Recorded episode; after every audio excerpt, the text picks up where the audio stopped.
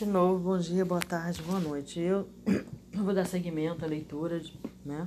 Eu ia dar seguimento um atrás do outro, mas resolvi separar. Porque já estamos no final do livro e eu vou até o fim.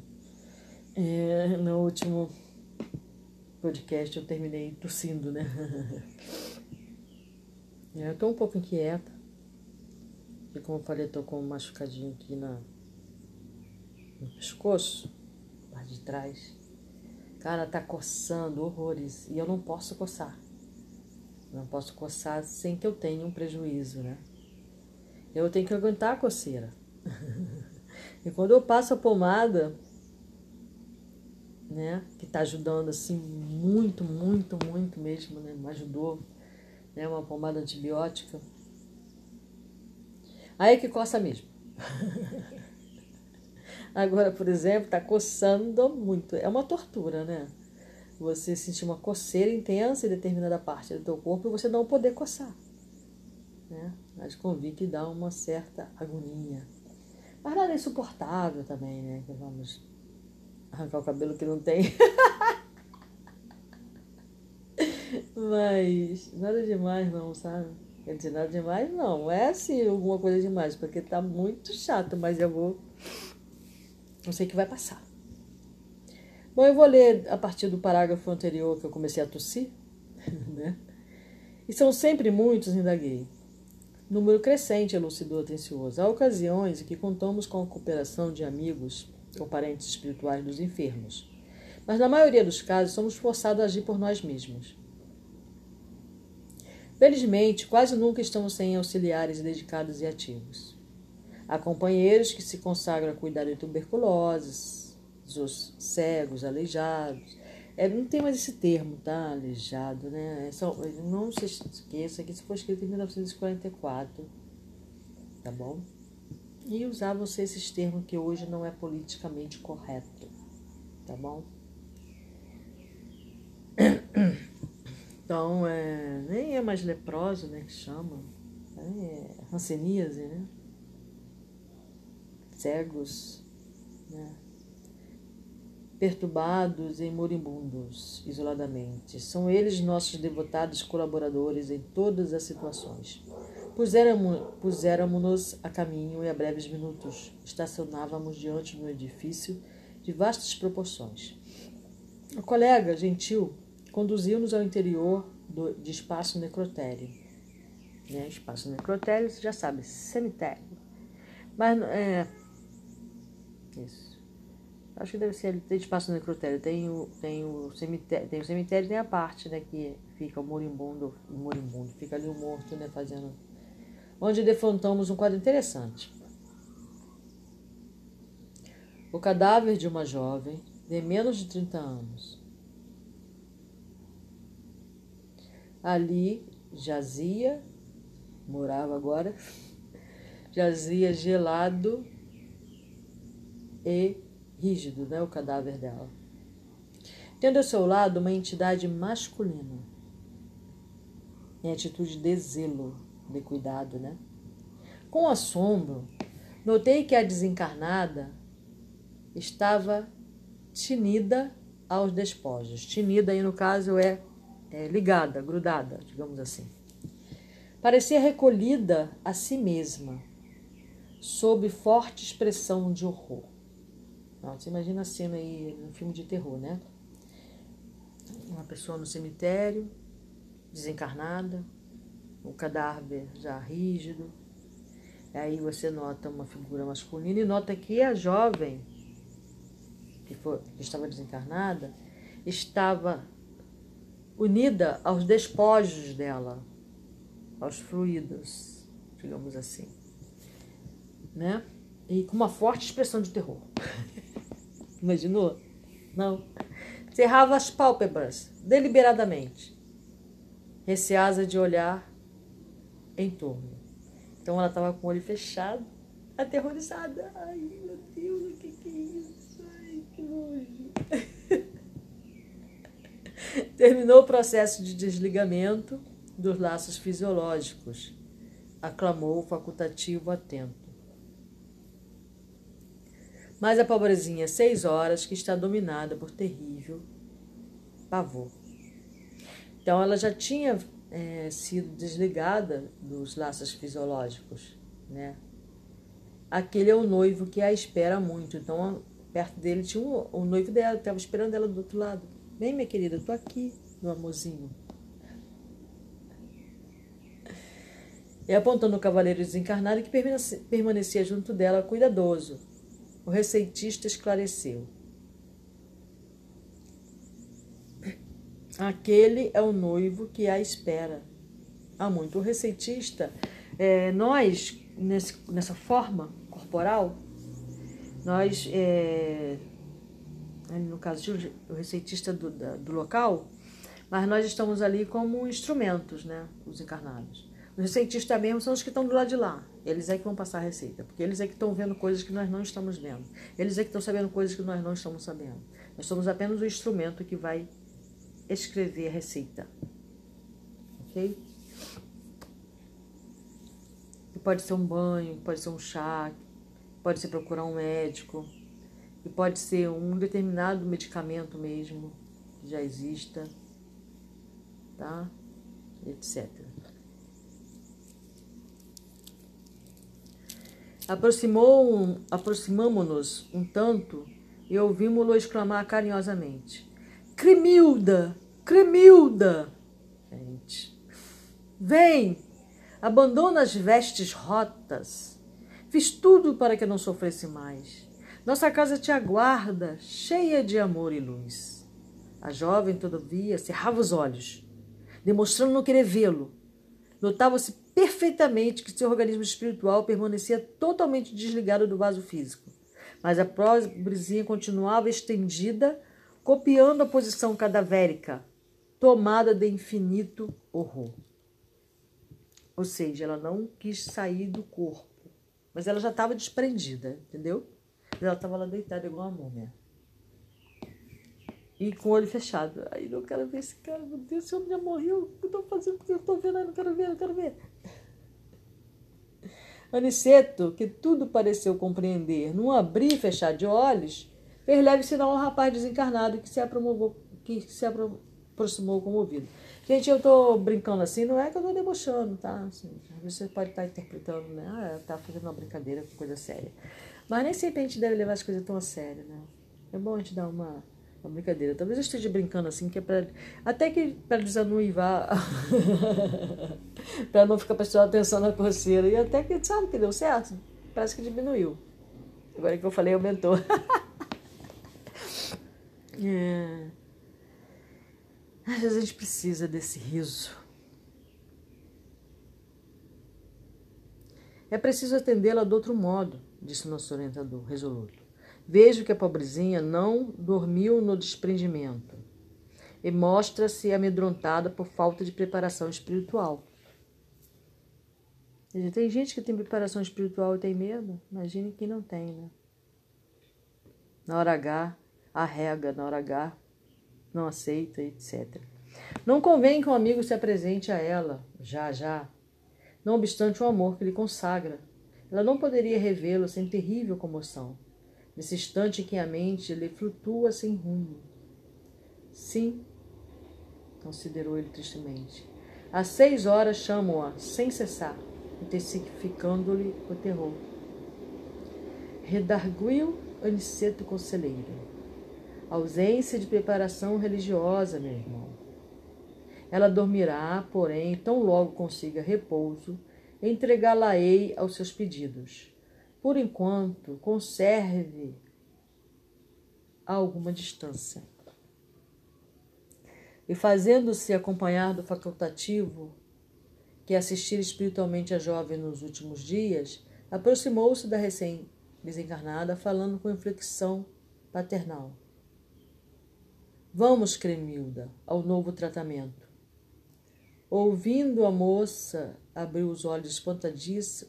Ao, ouvir, né, ela abriu os olhos espantadiça e exclamou: Ah, doutor, graças a Deus, que pesadelo horrível!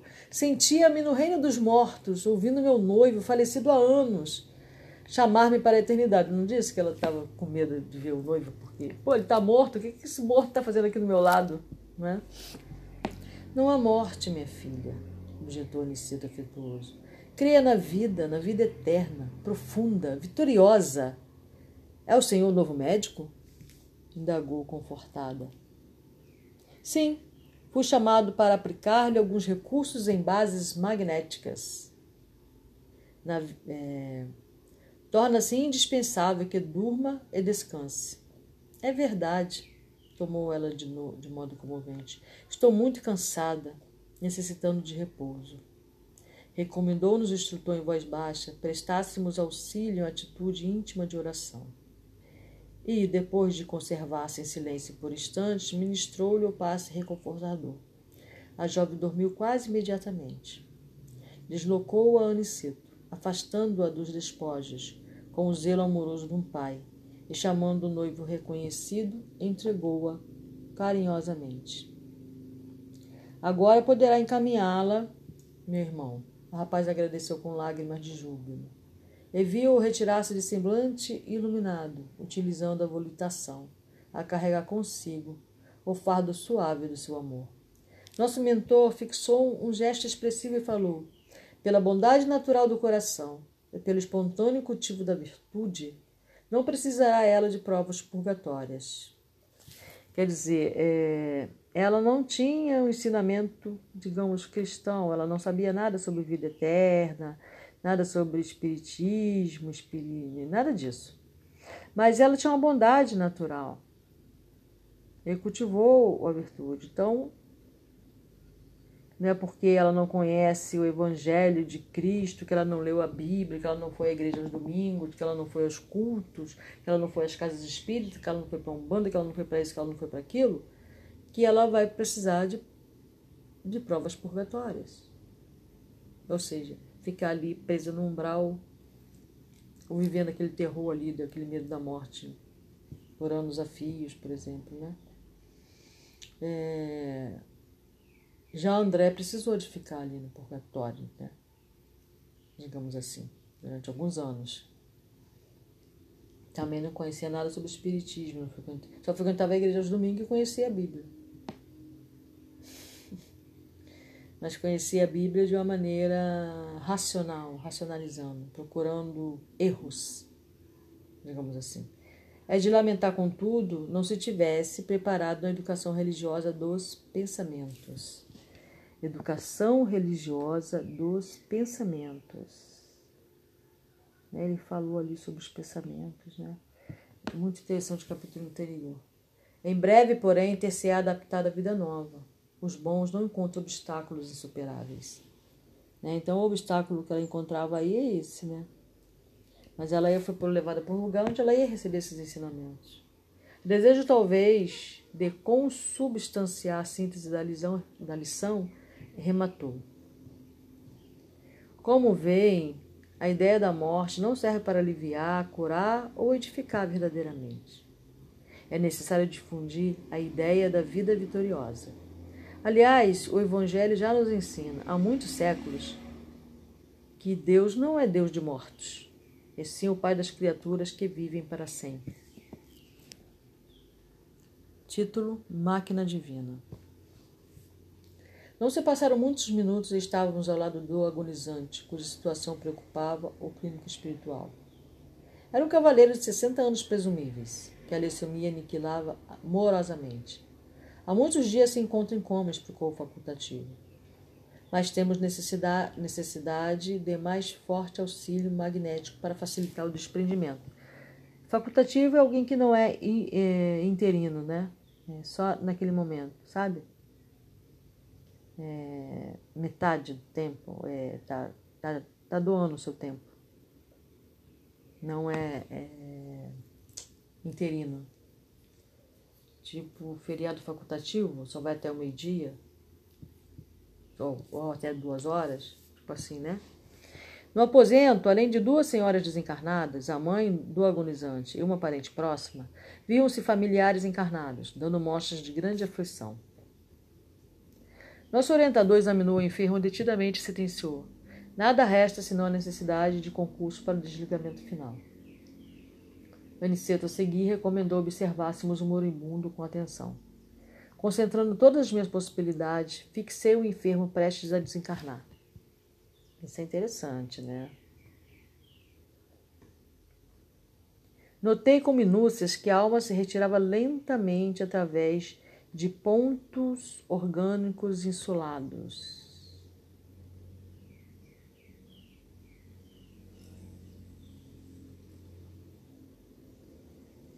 Pontos orgânicos insulados. O que seria insulado? Assombrado, verifiquei que, bem no centro do crânio,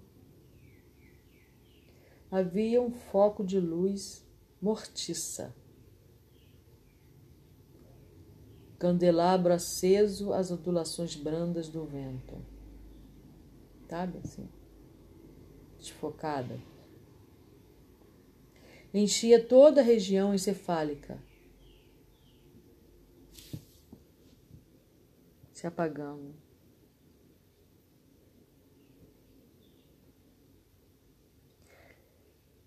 despertando-me profunda admiração. A luz que você observa, disse o instrutor amigo, é a mente,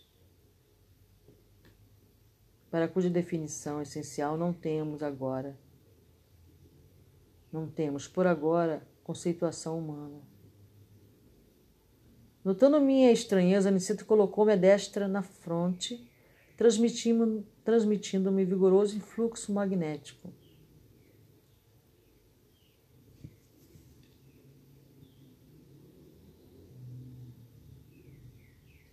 Repare a máquina divina do homem. O tabernáculo sagrado que o Senhor permitiu se formasse na terra para a sublime habitação temporária do Espírito. Esse tabernáculo a qual ele está se referindo, né? O nosso corpo físico. Agora, André, não está você diante de uma demonstração anatômica da ciência terrestre examinando carne morta e músculos enrijecidos. Observe agora, ou seja, veja. Quem tem olhos para ver, que veja. O olho mortal não poderá contemplar, contemplar o que se encontra à sua vista nesse instante. O microscópio é ainda pobre, não obstante representar uma nobre conquista para a limitada visão humana. A cooperação magnética do querido mentor modificar a cena. Eu fui compelida a concentrar todas as minhas energias, a fim de não utilizar a observação pelo golpe do espanto.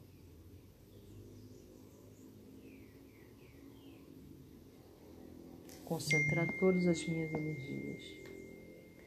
Tudo é questão de energia. A luz mental, embora fosca, tornara-se mais nítida e o corpo moribundo agigantou-se, oferecendo um espetáculo surpreendente aos olhos ansiosos.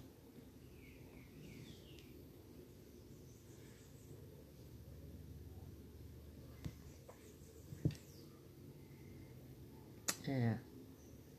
Parecia-me o corpo, agora maravilhosa usina nos mais íntimos detalhes. O quadro científico era simplesmente estupefativo. Identificava em grandes proporções os nove sistemas de órgãos da máquina humana. Vocês sabem quais são esses sistemas? Lembra da biologia? O arcabouço ósseo é um, a musculatura, a circulação sanguínea, o aparelho de purificação do sangue consubstanciado nos pulmões e nos rins, o sistema linfático, o maquinismo digestivo, o sistema nervoso, as glândulas hormonais e os órgãos dos sentidos. Tal revelação histológica era diferente de tudo o que eu poderia sonhar nos meus trabalhos de medicina. A circulação do sangue semelhava-se a movimento de canais vitalizadores daquele pequeno mundo de ossos, carne, água e resíduos. Milhões de organismos microscópicos iam e vinham na corrente empobrecida de glóbulos vermelhos. Isso no, no moribundo, tá, gente? Presenciava a passagem de formas esquisitas, a maneira de minúsculas embarcações carregadas de bactérias mortíferas. Elementos maiores da flora microbiana transformavam-se em pequeninos barcos hospedando feras minúsculas, a centenas. Invadiam todos os núcleos organizados. Os órgãos, como os pulmões, o fígado e os rins, estavam sendo assaltados irremediavelmente por incalculável quantidade de sabotadores infinitesimais. E à medida que se consolidavam os micróbios invasores em determinadas regiões celulares, alguma coisa se destacava lentamente na zona atacada, como se um molde sempre novo fosse expulso da forma gasta envelhecida, reconhecendo eu desse modo que a desencarnação se operava através do processo parcial, facultando-me ilações preciosas. Reparei que algumas glândulas faziam desesperado esforço para enviar aos centros invadidos determinadas porções de hormônios que eram incontinente absorvidos pelos elementos letais. O plasma sanguíneo figurava-se líquido estranho e gangrenoso. Pela excessiva movimentação da onda mental, observei que o moribundo tentava readquirir a direção dos fenômenos orgânicos, mas em vão. Pela excessiva movimentação da onda mental. Está vendo a máquina divina? Formada pelo molde espiritual pré-existente? Perguntou Aniceto, compreendendo uma profunda admiração. O corpo do homem encarnado é um tabernáculo e uma bênção.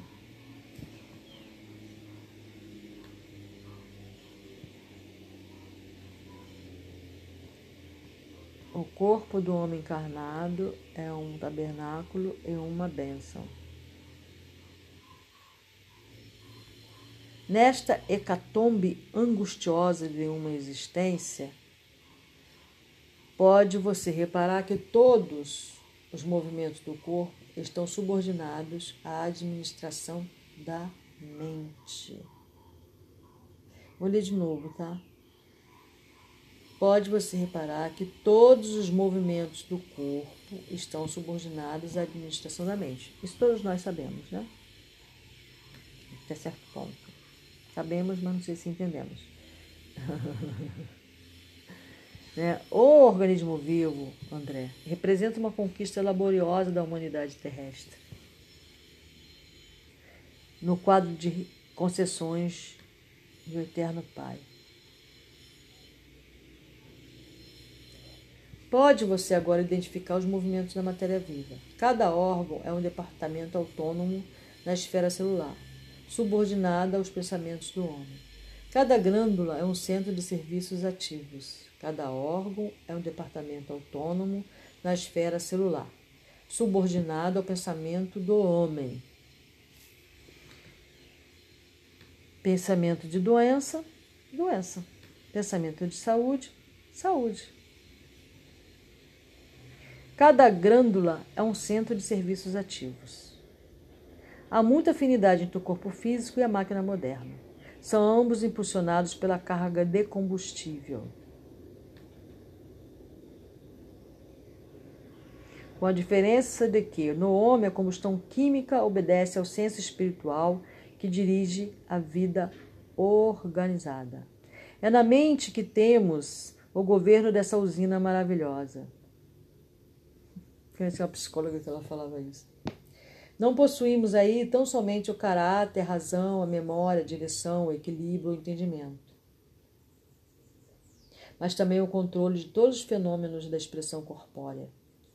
Na sede mental e, consequentemente, no cérebro, temos todos os registros de distribuição dos, dos princípios vitais aos núcleos celulares. Temos todos os registros de distribuição dos princípios vitais aos núcleos celulares, inclusive a água e o açúcar. Os centros metabólicos são grandes oficinas de trabalho incessante. A mente humana, ainda que indefinível pela conceituação científica limitada na Terra, é o centro de toda manifestação vital no planeta. Uau! Cada órgão, cada glândula, meu amigo, integra o quadro de serviço da máquina sublime, construída no molde sutil do corpo espiritual pré-existente. E por isso mesmo, chegará o tempo em que a ciência reconhecerá qualquer abuso do homem como ofensa causada a si mesmo. A usina humana é repositório de forças elétricas de alto teor, construtivo ou destrutivo.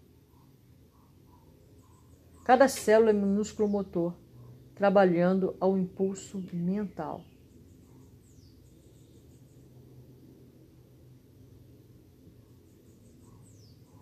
Aniceto calou-se por momentos, enquanto eu via aterrados mais estranhos fenômenos microbianos no corpo do moribundo Volveu ele a palavra educativa.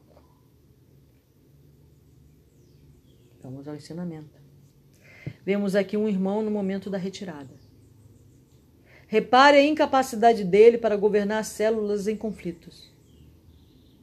A corrente sanguínea transformou-se em veículo de invasores mortíferos, que não entraram, que não encontraram qualquer fortificação na defensiva. Observe e identificará milhões de unidades da tuberculose, da lepra, da difteria, do câncer, que até agora estavam contidas nos porões da atividade fisiológica pela defesa organizada e que se multiplicam assustadoramente de par com outros micróbios tão prolíferos como terríveis. A nutrição foi interrompida. Não há possibilidade de novos suprimentos hormonais. O agonizante retrai-se aos poucos e ainda não abandonou totalmente a carne por falta de educação mental. De novo, ele falou sobre a educação mental. Vê-se pelo excesso de intemperança das células, sobre as quais não exerce nem mesmo um controle parcial, que este, este homem viveu bem distante da disciplina de si mesmo. Bom, aí ele está nos dando a dica de como nos preparar para o nosso momento, né? de deixar a carne.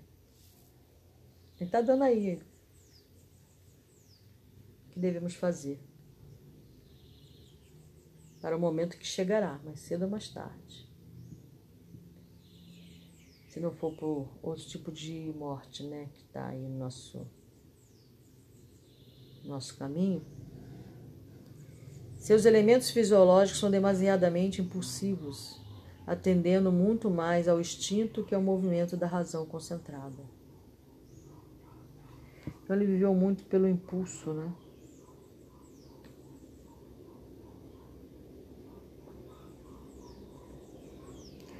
A falar verdade, este nosso amigo não se está, não se está desencarnando, está sendo expulso da divina máquina, pelo que vemos. Não parece ter prezado bastante os sublimes dons de Deus. Então tem umas pessoas que não, não desencarnam, elas são expulsas. Não sei como vai ser minha, minha passagem, né? Eu vou ser expulsa também. Vamos lá.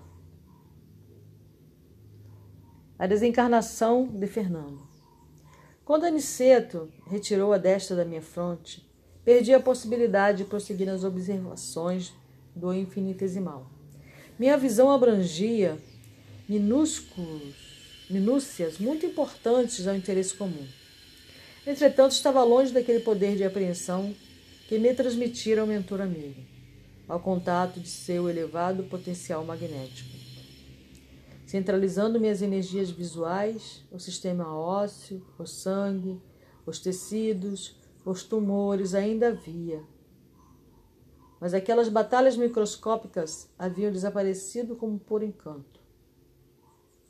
De qualquer modo, porém, minha surpresa era enorme, porque agora eu identificava em mim mesmo a potencialidade do raio-x, né, através da visão. Aniceto, depois de proporcionar a Vicente o mesmo estudo, movimentava providências novas. No aposento conservava-se determinado número de parentes aflitos, o médico encarnado examinava o moribundo com atenção Foi aí que as duas entidades que se mantinham no quarto, que, que apenas nos haviam dispensado a usual saudação, se aproximaram do nosso instrutor, solicitando-lhe uma cooperação mais enérgica. Por favor, nobre amigo, disse a irmã que havia sido genitor do moribundo, ajude-nos a retirar meu pobre filho do corpo esgotado. Há muitas horas estamos à espera de alguém que nos possa auxiliar neste transe. Tenho procurado confortá-lo, mas em vão. Ele continua num estado de incompreensão dolorosa e terrível. Não, dá para imaginar, né? Está absolutamente preso a sensações de sofrimento físico, como esteve ligado no curso da existência às satisfações do corpo.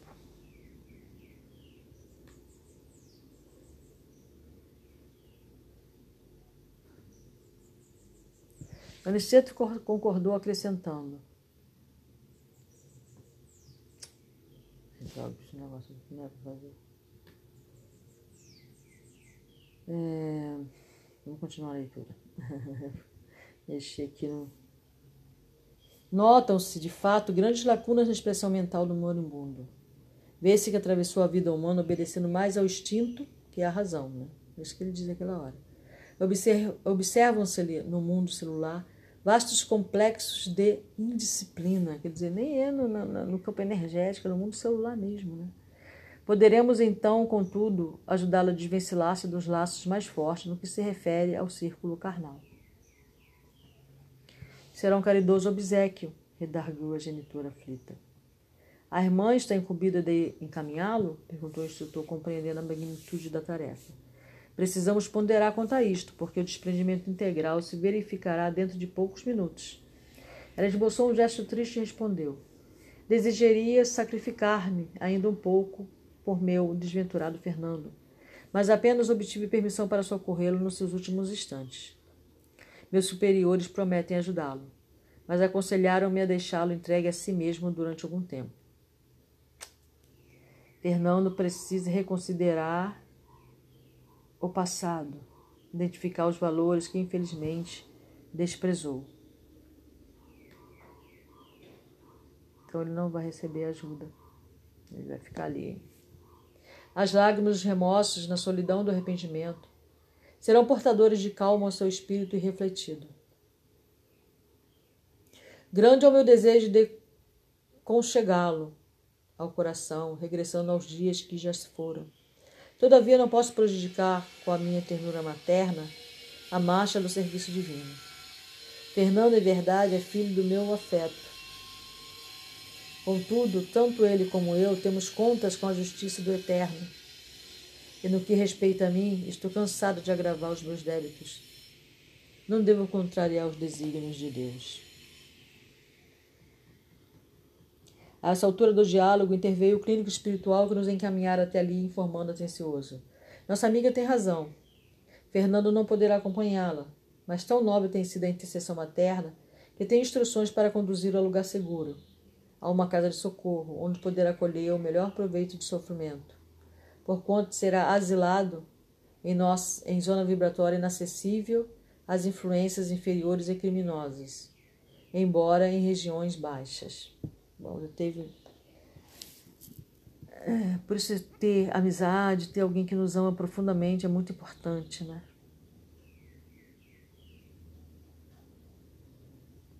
Já sei, murmurou Aniceto com grave tom. Trata-se de medida muito acertada.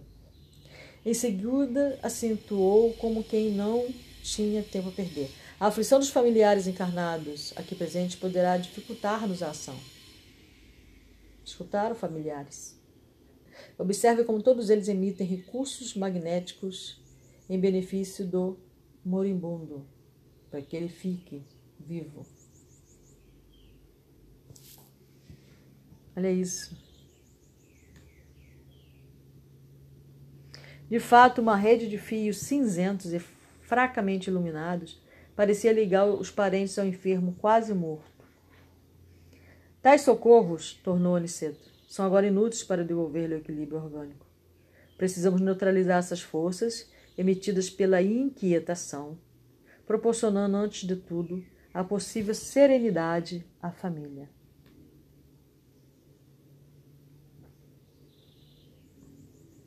e, aproximando-se ainda mais do agonizante, tomou a atitude do magnetizador, exclamando: Modifiquemos o quadro do coma. Após alguns minutos em que nosso mentor operava, secundado pelo nosso respeitoso silêncio, ouvimos o médico encarnado anunciar aos parentes do moribundo.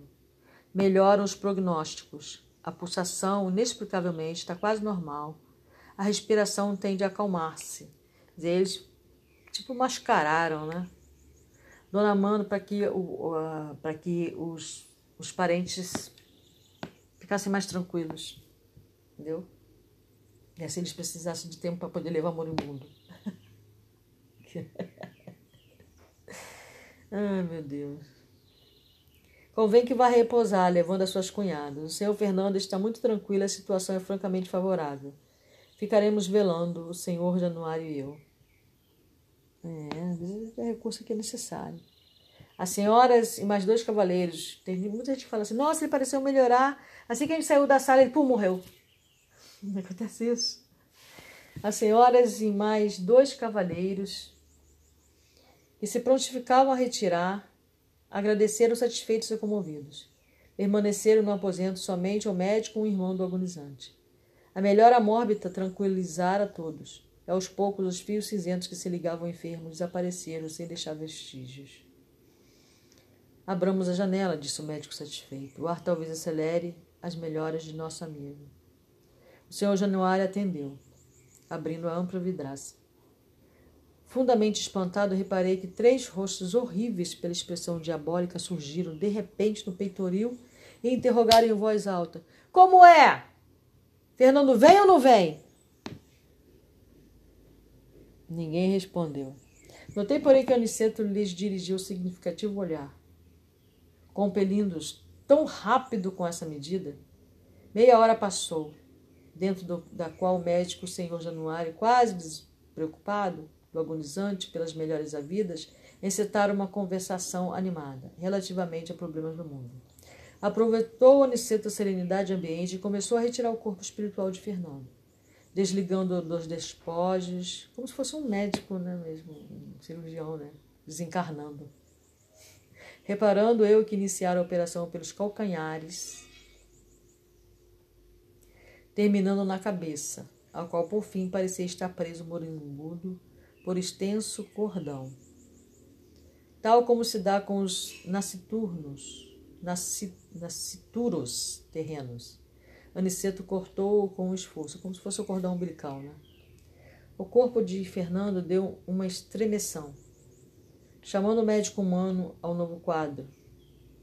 A operação não fora curta e fácil demorara-se longos minutos, durante as quais fez o nosso instrutor empregar todo o seu cabedal de sua atenção e talvez de suas energias magnéticas.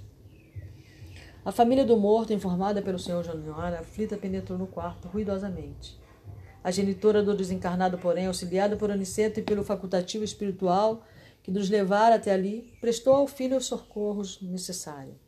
Daí instante, enquanto a família terrena se debruçava em pranto sobre o cadáver, a pequena expedição constituída por três entidades, as duas senhoras e o clínico, saía conduzindo o desencarnado ao Instituto de Assistência, reparando eu, contudo, que não saíam utilizando a volitação, mas caminhando como simples mortais. Senti-me fortemente impressionado, né? não poderia deixar. Intrigava-me, sobretudo, o aparecimento daqueles rostos satânicos quando se abrira a janela. Porque semelhante menosprezo a um agonizante?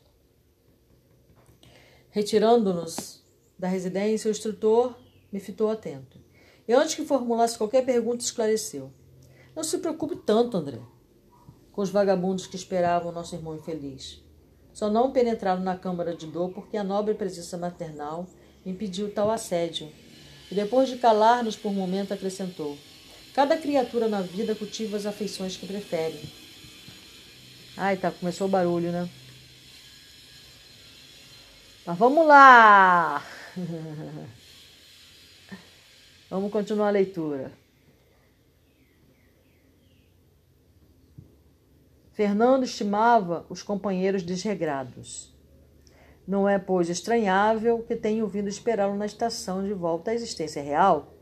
Paulo de Tasso, no capítulo 12 da Epístola aos Hebreus, disse que o homem está cercado de uma grande nuvem de testemunhas. Eu sempre falo isso, né? Aqui neste momento há um grande número de testemunhas, tem gente aprendendo, tem gente debochando, tem gente procurando o seu melhor caminho. Ora, essa informação foi endereçada ao espírito humano há quase 20 séculos. Cada um, pois, tem o séquito invisível a que se devota na terra. Mais tarde, quando a coletividade apreender a grandeza das lições evangélicas, todo homem terá cuidado na escolha de suas testemunhas. E né, aqui no caso, né, é, as pessoas com quem você anda e os invisíveis, né? Ninguém está só. Em nenhum momento nós estamos sós. Nas despedidas. Depois de outras atividades espirituais, findou a semana de serviço a que Aniceto nos admitira em sua companhia, né? Vicente e André. Seguíramos o nobre instrutor através de tarefas variadas e complexas, sediadas no templo acolhedor de Isabel, atendêramos a considerável número de doentes, bem como a irmãos outros perturbados, abatidos, transviados e moribundos. Nosso orientador tinha, para todos os casos, maravilhosos recursos de improvisação, sempre atencioso e otimista, né? Só para relatar que parou a coceira. E... Aqueles poucos dias de trabalho novo encheram o meu cérebro de raciocínios novos e o coração de sentimentos que até então desconhecera. Ao contato das revelações de Aniceto nos domínios da eletricidade e do magnetismo, reformara todos os meus antigos conhecimentos da medicina.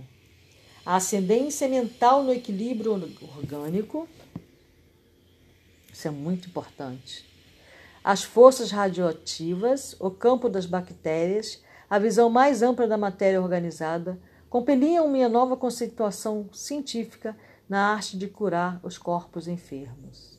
Quer dizer, quando e se ele vir na condição de médico novamente, ele vai, ter, vai trazer toda essa memória para o trabalho dele. Alargara-se, sobretudo, em minha alma o entendimento acerca do médico divino, que restabelece a saúde do espírito imortal. A claridade extensa que me felicitava agora o espírito fornecia mais largo conhecimento de Jesus. Compreendi então que a fé não constitui uma afirmativa de lábios, nem uma adesão de ordem estatística. Procurá-la ia em vão na esfera sectária, nas disputas vulgares, nos cultos exteriores alteráveis todos os dias. Era, sim, uma fonte d'água viva, nascendo espontaneamente em minha alma Traduzia-se em reverência profunda, aliada ao mais alto conceito de serviço e responsabilidade diante das sublimes concessões do Eterno Pai. Encontrara um tesouro inacessível à destruição e um bem intransferível, por nascido e consolidado em mim mesmo. Quando o instrutor nos convidou a regressar, sentia-me positivamente outro. Guardava a impressão de haver encontrado as notícias diretas do Senhor Jesus na descoberta do meu próprio mundo interior. Como poderia pagar o prestimoso Aniceto semelhante capitalização de bens imortais? Havia terminado o serviço de orações, na última reunião semanal da residência de Isidoro e Isabel. Os trabalhos sempre ativos haviam representado esfera de observações e experiências sempre novas. Grande número de amigos de Aniceto cercaram-se do instrutor, ansiosos por, por partilharem a luz da conversação de despedidas. O devotado orientador oferecia a todos a sua palavra de bom ânimo, otimismo, alegria e confiança no Senhor, como um príncipe de legenda, cuja boca fosse fonte inesgotável de ouro espiritual. Vicente e eu tínhamos os olhos úmidos, desejosos de externar-lhe verbalmente nosso reconhecimento pelas bênçãos recolhidas. Mas, ao nos aproximarmos, o abnegado orientador sorriu e antecipou. Agradeçam a Jesus pelo muito que nos tem dado. O tamanho da Bíblia, como interessado em fixar o assunto geral no amor, as coisas santificadas, leu em voz alta no capítulo 2 dos Provérbios de Salomão. Filho meu, se aceitares as minhas palavras e guardares contigo os meus mandamentos, para fazeres atento a sabedoria o teu ouvido, e para inclinares o teu coração ao entendimento, e se clamares por entendimento e por inteligência, alçares a tua voz, se como a prata buscares e como a tesouros ocultos a procurares, então estenderá, entenderás o temor do Senhor e acharás o conhecimento de Deus. Isso está em Provérbios 2, 1 a 5, nota do autor espiritual. Deixou em seguida o livro sagrado sobre a mesa e sentenciou: Lembremos-nos do Senhor em nossas despedidas. Ratifiquemos, irmãos, nossos compromissos de trabalho e testemunho. Em tão pequeno trecho dos Provérbios encontramos muitos verbos que interessam os espíritos cristãos. Aceitar os mandamentos divinos e guardá-los, tornar a ouvir atento o coração esclarecido, pedir entendimento e inteligência alçando a voz acima dos objetivos inferiores, buscar os tesouros do Cristo e procurar-lhe o programa de serviços, representa o esforço nobre daquele que, de fato, deseja a divina sabedoria. Não esqueçamos esses deveres. Como a pausa se fizesse mais longa, o irmão rogou ao querido amigo prosseguisse na interpretação do texto.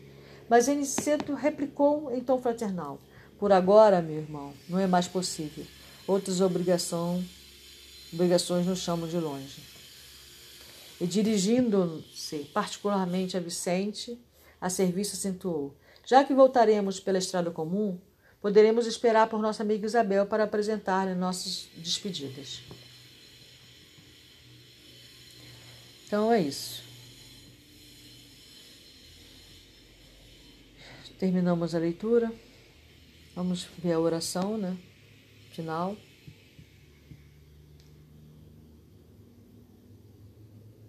Feita por Aniceto. Senhor, ensina-nos a receber as bênçãos do serviço. Ainda não sabemos. Amado Jesus, compreender a extensão do trabalho que nos confiaste. Permite, Senhor, possamos formar em nossa alma a convicção de que a obra do mundo te pertence, a fim de que a vaidade não se insinue em nossos corações com as aparências do bem. Dá-nos, Mestre, o espírito de consagração aos nossos deveres e desapego aos resultados que pertencem ao teu amor. Ensina-nos a agir sem as algemas das paixões, para que reconheçamos os teus santos objetivos. Senhor amorável, Ajuda-nos a ser teus leais servidores. Mestre amoroso, concede-nos ainda as tuas lições.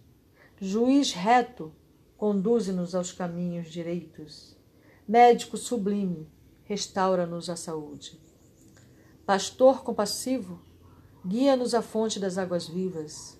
Engenheiro sábio, dá-nos teu roteiro. Administrador generoso, Inspira-nos a tarefa.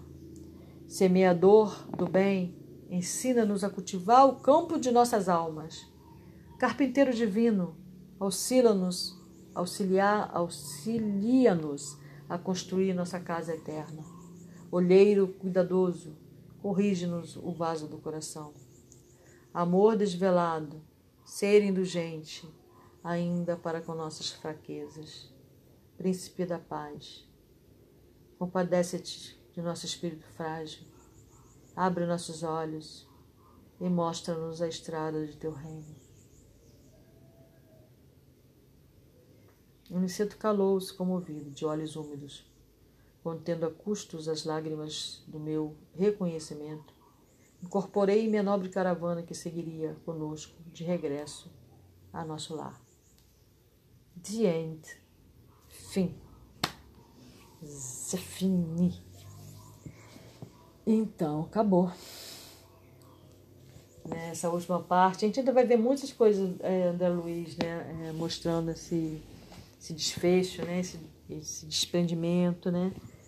E também de pessoas que se prepararam para esse desprendimento. É, é isso. Eu amo ler os livros do André Luiz, os escritos dele, porque os escritos dele são um sustentáculo para que eu persista na minha melhora como ser, mesmo caindo, mesmo caindo, mesmo caindo. várias e várias vezes no mesmo, no mesmo, no mesmo, no mesmo lugar. Mas isso não é motivo para eu não continuar tentando. Né? Mesmo caindo, caindo, caindo.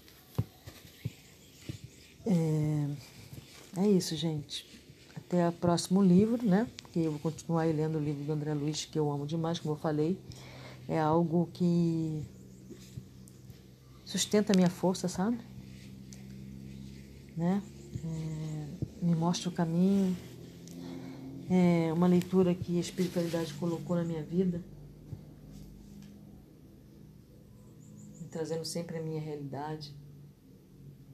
E aí tem várias coisas que eu estava lendo hoje, né, que eu li no livro, em outras palavras, A Arte do Sonhar. Algumas como a auto, é, como quando, é, logo no início do livro, Dom Juan fala para Carlos, né, que nós podemos ver, ver com os olhos de ver, não com os olhos, né, a nossa energia, a energia, corpo, o, o ponto de aglutinação, etc. Ele fala que para ver basta ter energia. E Paulo e Carlos discorda dele, né? Ele fala que para nós acumularmos energia nós temos que deixar de ser autocomplacente e aqui Aniceto fala muito sobre isso, sobre a autocomplacência, que é a renúncia dos prazeres né, da carne. É isso. Louvado seja Deus, para sempre seja louvado.